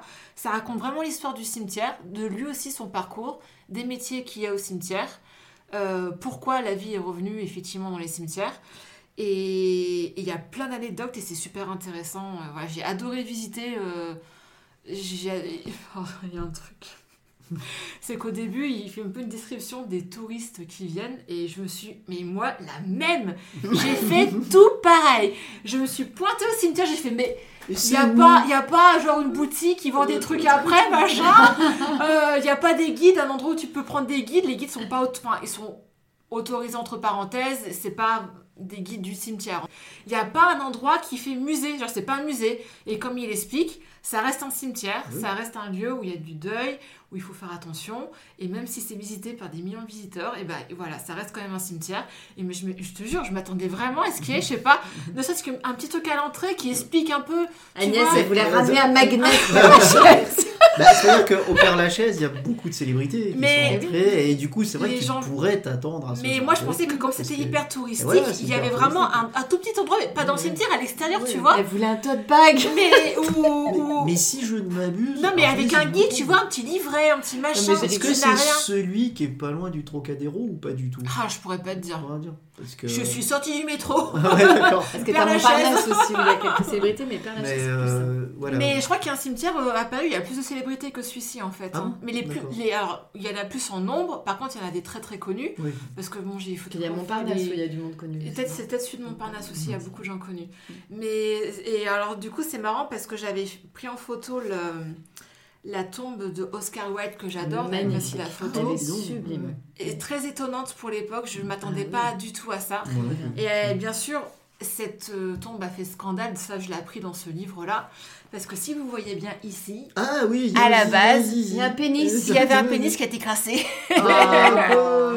Donc on sait pas trop l'histoire pourquoi, qui a cassé, mais apparemment vu que ça faisait scandale à l'époque, une statue, c'est pas comme s'il n'y avait pas des statues d'antiquité où on voyait des sexes Ah, masculins oui, déjà, oui, enfin bon, bref. Ah, ouais. Il y a plein d'anecdotes, c'est super intéressant, le livre est vraiment génial et très bien écrit en plus, donc euh, voilà, c'est un grand coup de cœur là pour le, coup.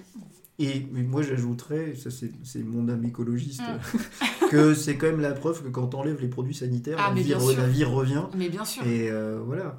Euh, Tant mieux. bah oui, tant mieux. Et il, il explique en fait, il a commencé à créer un compte Instagram. Alors attends, le compte Instagram, je crois qu'il s'appelle la vie, la vie au cimetière ou quelque chose comme ça, mais je mettrai un lien euh, sur euh, notre Insta nous.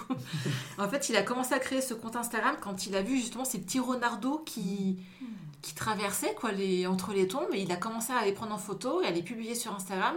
Et de là après est né le livre, voilà. Bel exemple. Ouais.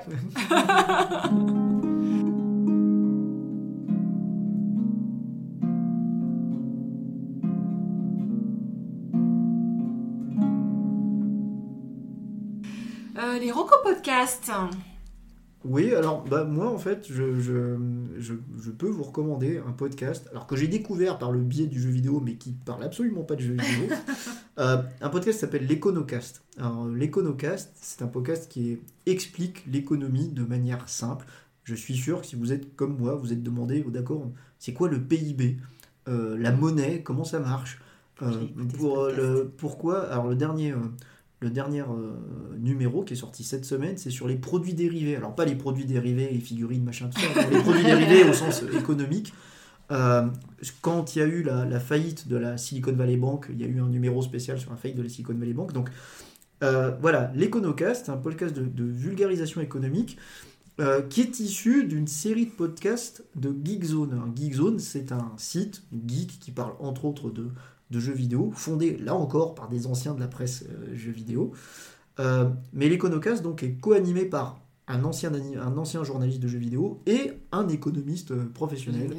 qui s'appelle Michael Vincent, qui est un monsieur qui écrit entre autres pour, pour Le Monde, euh, qui a écrit plusieurs bouquins euh, très très pointus, hein, et certains des articles sont là clairement pas à, Ouais. à lire si on n'a pas les, les- les notions qu'il faut. Mais le premier numéro, par exemple, c'est le PIB, et c'est très clair. Et c'est court, c'est-à-dire que chaque épisode, c'est une demi-heure, 20 minutes, une demi-heure, et euh, ça explique voilà, euh, ce qu'il faut savoir, qu'est-ce qui est important, euh, pourquoi on l'utilise comme ça aujourd'hui, et pour ceux qui veulent aller plus loin, à la fin, il y a des références, et c'est accompagné d'un billet de blog sur Geekzone, dans lequel il y a les, les liens sur Mm. lesquels on peut aller voir les articles qui sont cités. Et euh, bah, moi, j'ai appris plein de trucs. D'accord. Euh, c'est, euh, Il n'y a pas vraiment d'équivalent, enfin en tout cas moi j'en connais pas. Euh, Peut-être des chaînes YouTube, mais en tout cas de bouquins ou de trucs comme ça. pas Vraiment que j'ai écouté, que tu m'en as déjà L'Econocast, Mm. très très bon. Donc c'est sur, euh, ça se trouve sur Geekzone, et sinon je pense qu'en tapant l'Econocast dans un moteur de recherche de podcast, on doit, on doit trouver. Ouais. Ouais, Voilà. ok. Et moi, je voudrais vous recommander La Traque, qui est un podcast de Bababam. Je sais pas ce qu'ils le disent au début, c'est Bababam. ça te met dans l'ambiance. Euh, donc en fait, ça raconte des tracks de grands criminels euh, Ah bah voilà, le true crime, allez. Mais oui, oui, mais pas, mais pas comme, euh, pas comme on et ses accents, quoi, tu vois. Ah Donc là, ce que j'aime bien, c'est que donc ça raconte des histoires de gens qui ont été traqués, donc euh, recherchés. Et il y a hum, des gens de notre siècle, il y, a des, il y en a qui sont un peu plus anciens, il y a des couples. Là, Le dernier qui est sorti, c'est sur Bonnie and Clyde, par exemple. Mhm. Donc il n'est pas encore en entier. Généralement, c'est 4-5 épisodes par track. Et ce que j'adore, c'est le ton, en fait, c'est à deux voix. Donc tu as une voix féminine, une voix masculine. Et la manière dont c'est raconté, je sais pas, on a l'impression d'être vraiment dedans. Donc on, est vraiment du côté des criminels, hein, par contre. hein. c'est que on va pas raconter comment la police les a recherchés. On est vraiment du côté des criminels, euh, euh, comment ils se sont euh, cachés, ce qu'ils ont fait, pourquoi, quand ils sont plusieurs, comment ils se sont rencontrés. Donc ça raconte l'histoire. Et c'est vraiment le, voilà, le ton que j'ai beaucoup aimé. Donc euh, de ces deux voix, donc tu as Anne Cosmao et Aurélien euh, Gouas qui, euh, qui, qui parlent dans ce podcast. Et pour vous donner un petit peu un aperçu, on va raconter l'histoire par exemple de Redouane Faïd. Ah oui. Ah oui, bah oui, oui, oui. il y a qui il y a, Alors j'ai adoré celui sur Victor Bout, qui est un. Je ne le connaissais pas. Le marchand de mort, c'est un marchand d'armes russe.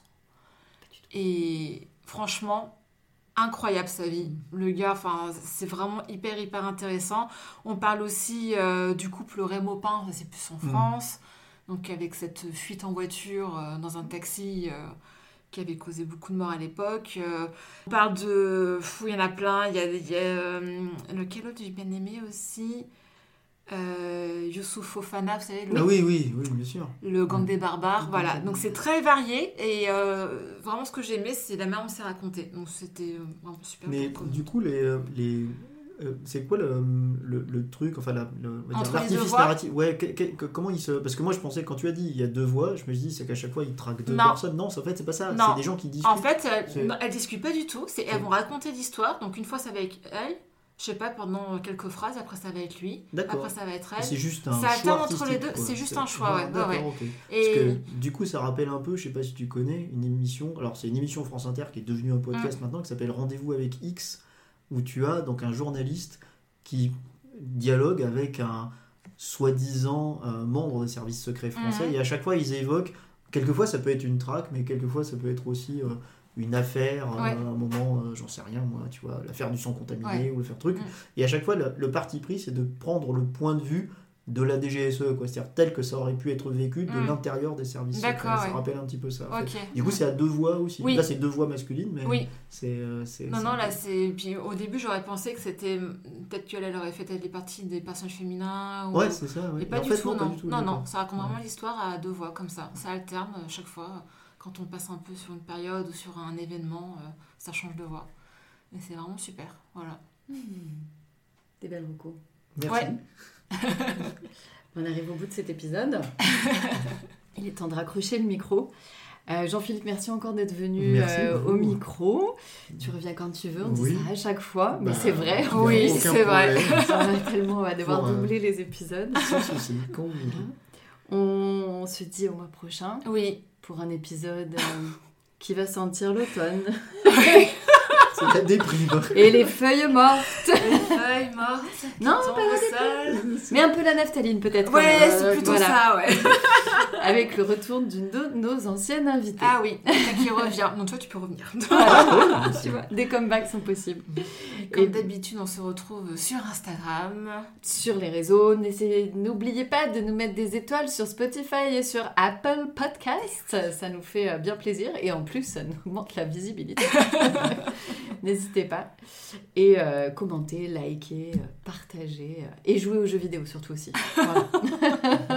En écoutant des podcasts. Écoute. Oula, ça commence à faire beaucoup, non?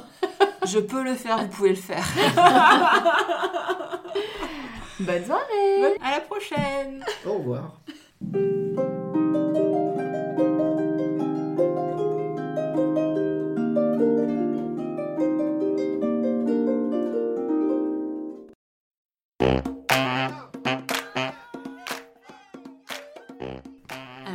Teste.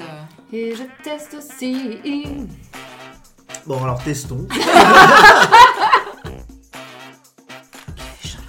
Ouais, mais c'est parce j'en qu'on a peux tout fermé. J'ai Bah, j'ai acheté moi, toute ma fait- déco d'automne, je peux pas la mettre, il fait trop chaud encore. vrai, Les news sont intéressantes car les.